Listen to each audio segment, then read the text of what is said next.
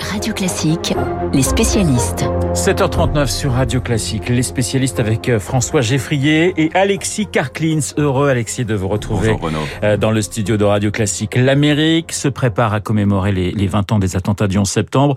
Alexis, vous êtes un grand spécialiste de la politique américaine que représente justement deux décennies après euh, ces attaques à New York et Washington, que représente pour les Américains le 11 septembre, le 9-11 Bon, D'abord, c'est un, un traumatisme historique, sans doute le dernier grand moment d'union nationale pour les Américains.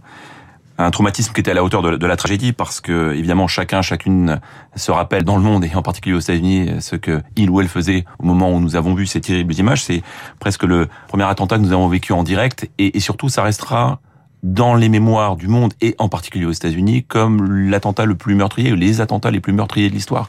Hein, vous avez rappelé les chiffres, mais on est à 2977 ouais. personnes officiellement décédées. On a encore pu identifier cette semaine deux personnes. On est à plus de 6000 blessés avec des séquelles qui sont euh, colossales. Là encore, vous venez de le rappeler, euh, des gens qui, 20 ans après, souffrent encore des conséquences du, du 9-11. Donc ça, c'est le premier élément, c'est évidemment ce traumatisme majeur. Mais il y a deux sentiments, deux sentiments majeurs aussi qui sont nés euh, de ces, de ces événements, de ces attentats. Parce que passé le temps de la sidération et de la peine infinie que l'on comprend, il y a un premier sentiment qui, qui s'est imposé, qui est un sentiment de, de colère. Et très vite, on l'a vu apparaître aux États-Unis. Cette colère s'est manifestée par la volonté de vengeance et les conséquences de cette volonté de vengeance que l'on peut comprendre, euh, ben c'est l'engagement États-Unis, des États-Unis au Moyen-Orient depuis 20 ans. Le, cycle vient juste de se refermer avec le départ des, des Américains d'Afghanistan. Il faut bien comprendre que tout ça est né, euh, comme souvent dans l'histoire américaine, euh, d'un événement majeur, en l'occurrence le 11 septembre. Les États-Unis sont régulièrement entre ces phases d'isolationnisme d'un côté et de messianisme de l'autre. Et George W. Bush, quand il est élu, il est sur un programme en 2000, il est sur un programme, on va arrêter d'envoyer nos soldats partout dans ouais, le monde. Ouais. Un an après, c'est le début de l'Afghanistan, deux ans après, trois ans après, c'est l'Irak. Ça veut dire que le 11 septembre 2001 a modifié profondément la, la, la trajectoire américaine au XXIe siècle? Oui, oui, et c'est justement c'est le deuxième sentiment, euh, au-delà de, de, la colère, c'est le sentiment de fragilité, de vulnérabilité.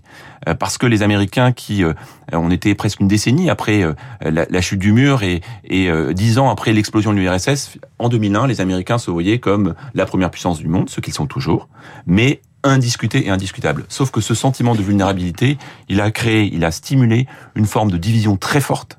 Aux États-Unis, c'est un pays qui est incroyablement divisé, qui est incroyablement clivé, et qui aujourd'hui se pose la question du leadership.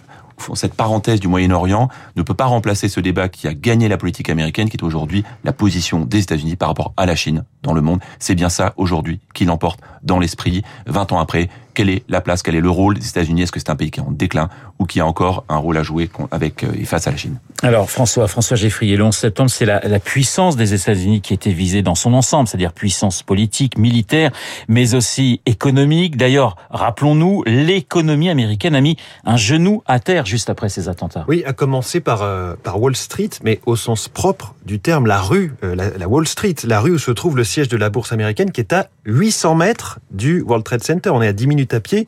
Ce jour-là, l'ouverture de la bourse est annulée. Les cotations sont suspendues d'ailleurs pas seulement à New York, sur de nombreuses places dans le monde, sauf à Paris, où le CAC va plonger de 7%. Vous avez du moins 15% pour Air France, moins 14% pour Disney, moins 23% pour certains assureurs. Et ce sera un krach boursier du même ordre en pourcentage à Wall Street quand ça va rouvrir, moins 7%, après quatre séances de fermeture complète, ce qui n'était pas arrivé depuis la crise de 29, 1929. Les marchés actions avaient perdu 1400 milliards de dollars en valeur dans ce, dans ce petit intervalle. Le tourisme a souffert au sens large, des transports aux hôtels de Manhattan et au commerce sur place, 17 milliards de dollars.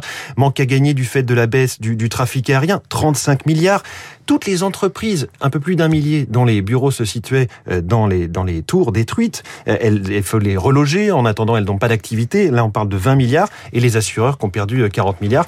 Au total, 430 000 emplois détruits en trois mois, le PIB de New York qui plonge et la confiance des Américains et donc leur niveau de, de consommation qui, qui, plonge également. Impact très dur, incertitude, prise de, de conscience du risque qui n'est jamais bon en économie, mais, oui. mais l'économie des États-Unis a fait preuve de, de, résilience aussi dans les mois qui ont suivi. Oui, il y a ce poids colossal de l'effort euh, militaire. Euh, on l'a rappelé ces jours-ci, 2260 milliards de dollars en 20 ans pour les États-Unis en Afghanistan. Et il y a eu un budget renforcé également en centaines de milliards pour la sécurité intérieure. Alors, c'est un coût pour les finances publiques américaines, mais c'est aussi un, stimulus économique très puissant, cette entrée en guerre des États-Unis à ce moment-là. C'est la Fed elle-même, la Réserve fédérale, la Banque centrale américaine, qui l'a reconnu. Et ce, dans les deux années qui ont suivi. Il faut, faut se souvenir aussi qu'on se remettait à peine de l'explosion de la bulle Internet en l'an 2000, quand ont eu lieu les attentats de 2001. En 2003, il y aura des baisses d'impôts pour encourager la consommation. Mais avant cela, avant même cela, la Réserve fédérale va baisser ses taux directeurs d'un point. C'est colossal. On passe de 3% à 2% entre septembre et décembre 2001. Le crédit est encouragé, que ce soit pour la consommation, l'immobilier. Et là, je vous fais pas la suite du cours d'histoire, mais commence à se préparer du fait de cet endettement immobilier, la crise des subprimes et financière 2007-2008. Alexis, euh, vous, le disiez d'ailleurs euh, en, en, tout début euh, d'intervention, le 11 septembre 2001 et les jours qui ont suivi, c'est peut-être le dernier moment depuis 20 ans d'unité nationale aux États-Unis. Et ça s'est vu euh, évidemment par l'émotion incroyable et on le ressent 20 ans encore après quand ouais. on voit ces images et, et quand on, on, mesure, même s'il y a une forme de pudeur qui, qui a gagné l'Amérique par l'émotion que, que, cette onde de choc a évidemment a été enfin, a, généré. Mais pour rebondir justement sur euh, ce qu'évoquait François, on parle de la résilience de l'économie américaine et c'est vrai, le PIB américain a doublé entre 2001 et 2020 et 2020. Voilà. Ouais. Donc euh, c'est une économie qui a retrouvé passé ces premiers mois, à retrouver une forme de croissance forte. Sauf que dans le même temps, dans le même temps, la Chine a vu son PIB multiplié par 10.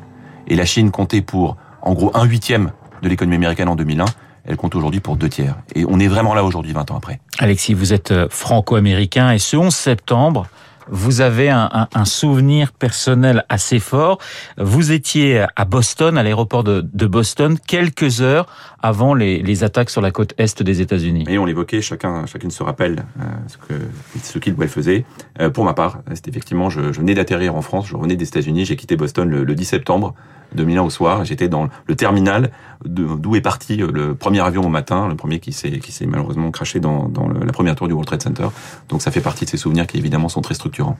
Dernière question, euh, Alexis. Euh, depuis 20 ans, depuis ce 11 septembre, la France reste l'allié des États-Unis, mais c'est quand même très chaotique euh, ces relations entre entre Paris et, et, et Washington. Ce qui a provoqué cette, cette division très forte, finalement, c'était pas 2001, parce que 2001, la France faisait partie des, des nations qui ont euh, très vite euh, investi en, en, matière de défense en Afghanistan. C'est l'Irak. Et c'est l'Irak, c'est l'Irak ouais. 2003, évidemment. Et rappelez-vous, dans ces, dans ces moments-là, et ça fait partie du sentiment de vengeance que j'ai évoqué tout à l'heure, les Américains avaient une volonté de vengeance. Et tous les pays qui s'opposaient à une vengeance presque aveugle, et ce fut le cas en Irak, euh, étaient considérés comme des traîtres. Et donc, euh, c'était le moment où les fameuses French fries étaient devenues les Liberty fries oui. aux États-Unis, avec un rejet de tout ce qui était français. Ça n'était pas que symbolique, euh, ça n'était pas que euh, épiphénoménal, c'était beaucoup plus puissant que ça. Il y a eu un, un vrai euh, défi que les Américains ont, ont proposé au monde. Euh, si vous n'êtes pas mon ami dans tout ce que je fais, vous êtes mon ennemi. Il y a eu quelques moments très difficiles. Heureusement, la situation s'est quand même apaisée depuis,